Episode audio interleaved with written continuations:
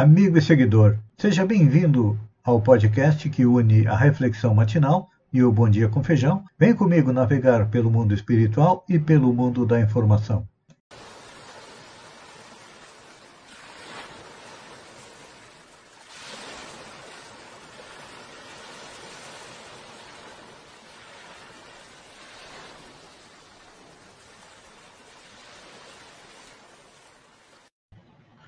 Olá, amigo e seguidor.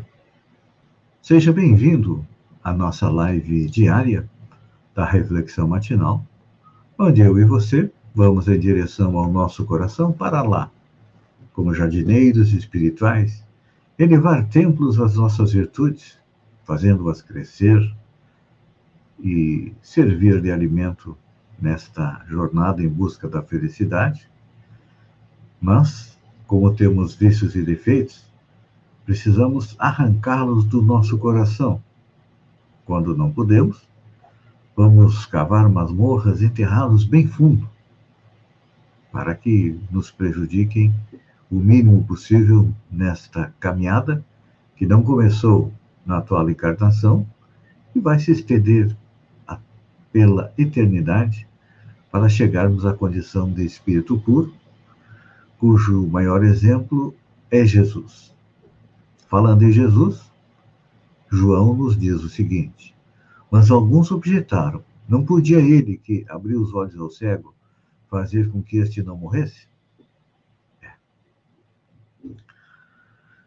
João aqui está referindo aos judeus extremistas, que acompanhavam Jesus de distância e sempre estavam a exigir dele maiores provas do seu ministério divino. Antes da ressurreição de Lázaro, que é o que João se refere aqui, o mestre já havia curado cegos e paralíticos. E será que já não havia feito bastante para convencê-los? Porque naquela época não tínhamos aí é, cirurgias contra a cegueira, como nós temos hoje e nem tratamento para paralisia infantil. Muitos dos paralíticos eram devido à poliomielite. Vários séculos depois é que foi descoberta uma vacina. E tem gente hoje que ainda é contra as vacinas. Então, na minha visão, esse pessoal anti-vacina é como aqueles judeus extremistas que não acreditam não acreditavam no mestre e hoje não acreditam é, na ciência. Então, olha, antes da ressurreição de Lázaro, como eu disse, já havia curado cegos. E ressuscitando o irmão de Marta e Maria, inquiriram por ele em vez de providenciar a ressurreição ou deixaram morrer.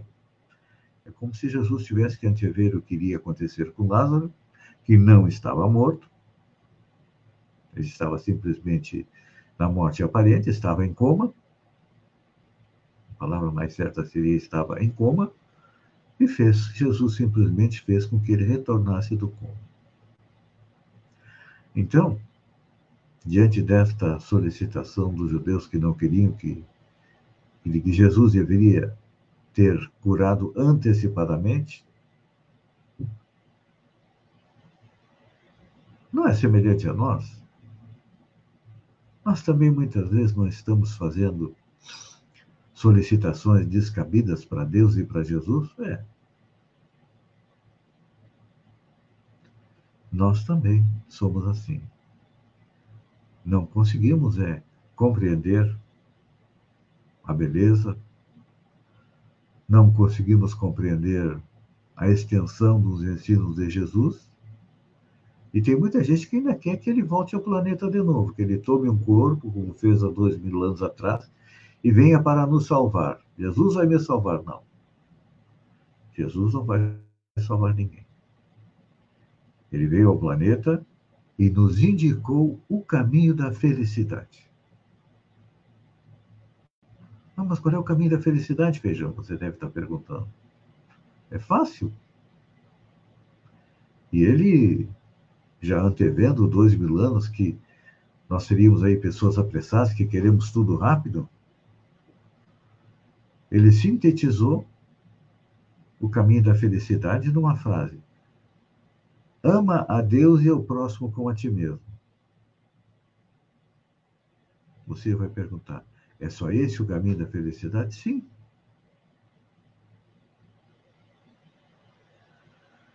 Porque a lei de amor é ela que rege o universo inteiro planeta Terra, sistema solar, a nossa galáxia, as galáxias, as galáxias próximas, as mais distantes, todas elas são regidas pela lei de amor. Então,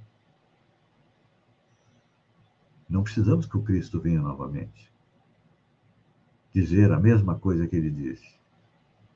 Quantos livros existem é, falando de como colocar em prática os dois mandamentos que Jesus nos legou. O que, que falta para nós? Falta para nós colocar em prática.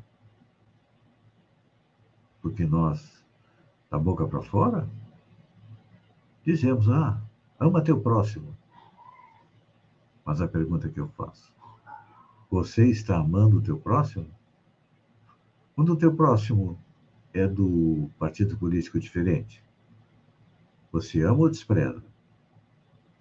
Quando o teu próximo torce para um time que não é o seu, você ama ele ou você muitas vezes nem conversa com ele devido às diferenças no futebol? E quanto ao teu próximo? É um pobre que bate à tua porta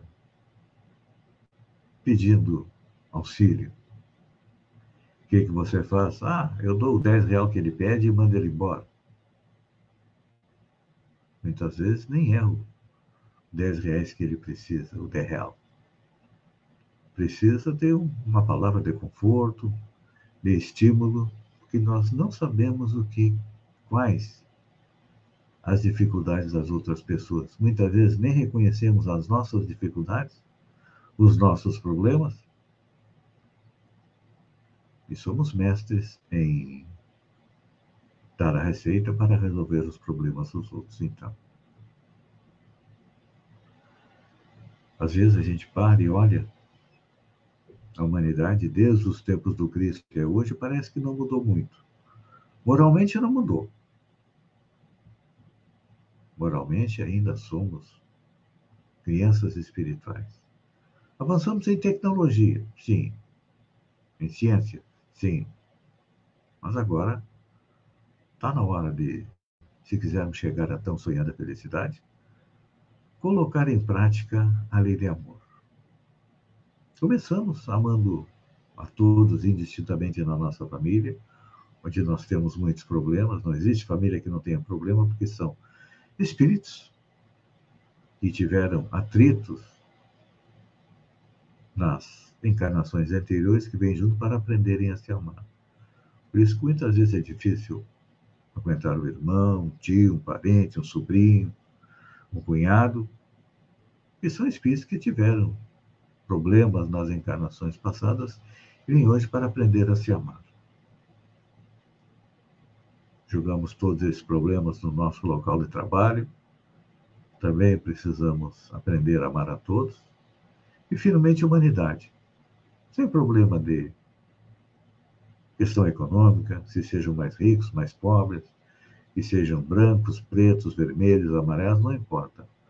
Todos nós somos espíritos que vestimos um corpo em algum lugar, em uma raça, de acordo com a nossa necessidade espiritual. Então, este é um processo em que nós estamos inseridos e só vamos ser realmente felizes quando colocarmos em prática a lei de amor. Pense nisso, amigo e seguidor.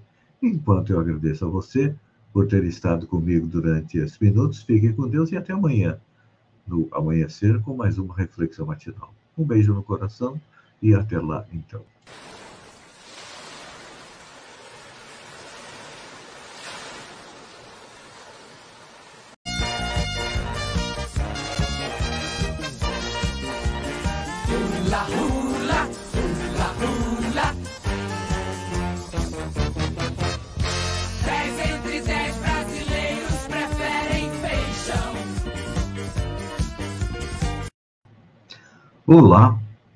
amigo e seguidor. Seja bem-vindo à nossa live do Bom Dia com Feijão, onde eu convido você, vem comigo, vem navegar pelo mundo da informação com as notícias da região, Santa Catarina, do Brasil e também do mundo. Briga boa, é, a briga entre o prefeito Quequinha, de Balneário Gaivota, e o presidente da Câmara, Fernando do Tide, promete ter vários desdobramentos prefeito orientou, pediu a cassação do presidente. O presidente é, pediu ao Ministério Público para investigar a compra de um container velho, caindo os pedaços, por 28 mil reais. É, tudo indica que o Fernando Dutide tem farta munição à sua disposição e tem também, pode acontecer um desdobramento que o prefeito Quequinha não esperava. Já que o Fernando Dutide abriu a picada até o Ministério Público, pode ser que alguém aproveite o caminho e também faça mais denúncias da Prefeitura de Balneário Gaivota. Há indícios a respeito disso.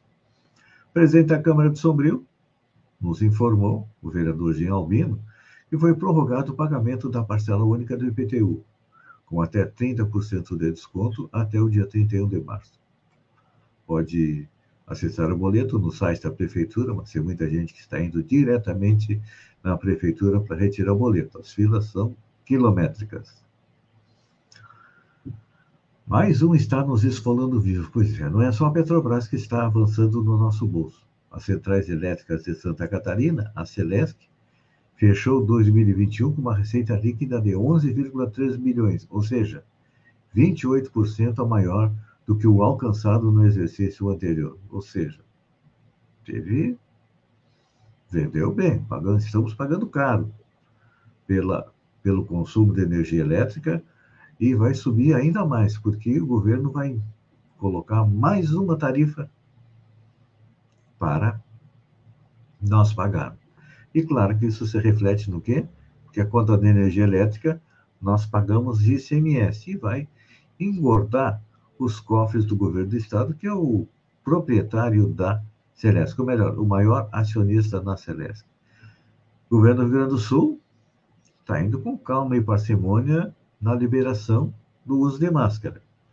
Enquanto que Santa Catarina liberou geral, lá no Rio Grande do Sul, a máscara deixou de ser obrigatória a partir desta terça-feira, dia 15. Foi publicado no Diário Oficial e passou a valer é, no dia 16. Desculpe. Projeto de lei que proíbe piercings e tatuagens em animais é aprovado em Santa Catarina. Santa Catarina, ou melhor, o governo, deve sancionar projeto de lei que proíbe piercings e tatuagens em animais nas próximas semanas. O projeto de lei foi aprovado na CCJ e passa agora pela redação final. Segundo Márcio Machado, autor do projeto, trata-se de um pedido de vários protetores de animais. É, tem gente que gosta de usar piercing e quer que seu animal use piercing. Tem gente que usa tatuagem, quer que seu animal use tatuagem. Então, olha, acho que concordo com Márcio Machado, não é por aí. É claro que dentro da lei foi protegido o fato de que é, o projeto de lei proíbe para fins estéticos, por exemplo, a colocação de brincos e tatuagens nas nadadeiras de identificação dos animais são excluídas das proibições, ou seja, quando é um motivo por exemplo, o animal é, usa brinco para rastrear a sua origem, pelo menos a, os bois. Olha só. Pesquisa: 86% culpam Bolsonaro por alta dos combustíveis. A alta dos combustíveis teve um efeito corrosivo sobre a imagem do presidente Bolsonaro nas redes sociais. Na semana passada, de cada 100 pessoas que se manifestaram pelo Twitter sobre o assunto, 86 tiveram como alvo o presidente, apontando-o como principal culpado pelo aumento dos preços da gasolina, etanol, diesel e gás de cozinha. apenas 14% das pessoas tinham uma postura pró-governo em relação aos combustíveis. Esta avaliação feita, esta reportagem feita pelo Estado de São Paulo, o Estadão, é, que teve acesso a um levantamento realizado pelo estúdio de análise Novelo Data, que faz uma varredura nas redes sociais para captar o comportamento dos usuários sobre os principais temas dos últimos dias. No caso do Twitter, a avaliação se concentrou nas situações sobre o aumento dos combustíveis entre os dias 10 e 11 de março. Nesses dois dias foram feitas mais de 590 mil menções sobre o preço de combustíveis, somadas às publicações no Twitter e no Facebook.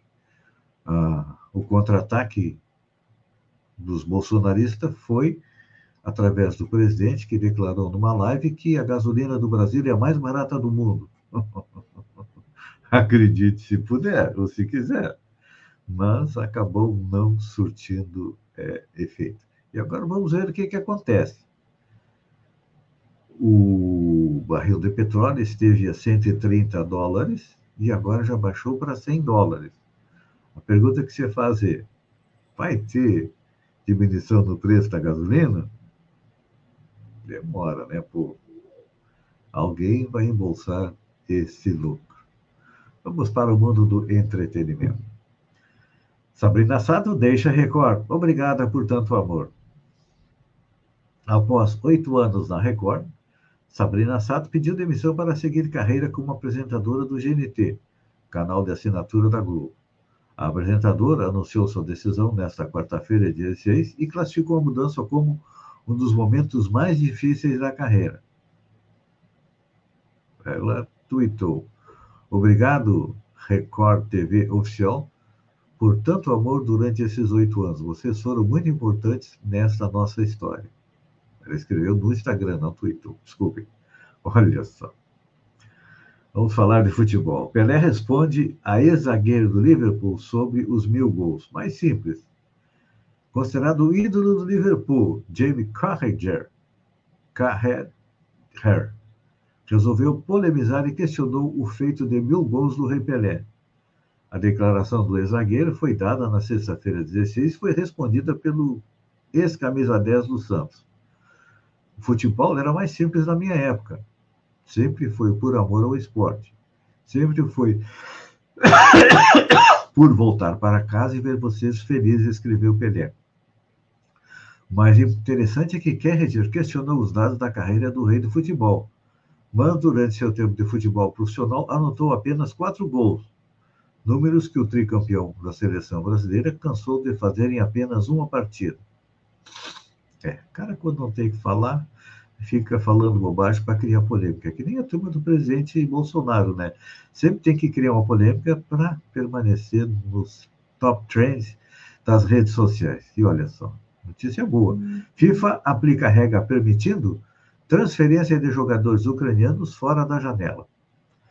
A FIFA anunciou oficialmente nesta quarta-feira a adoção de novas regras que permitem a saída de jogadores ucranianos rumo a clubes estrangeiros, mesmo fora do período da janela internacional de transferências.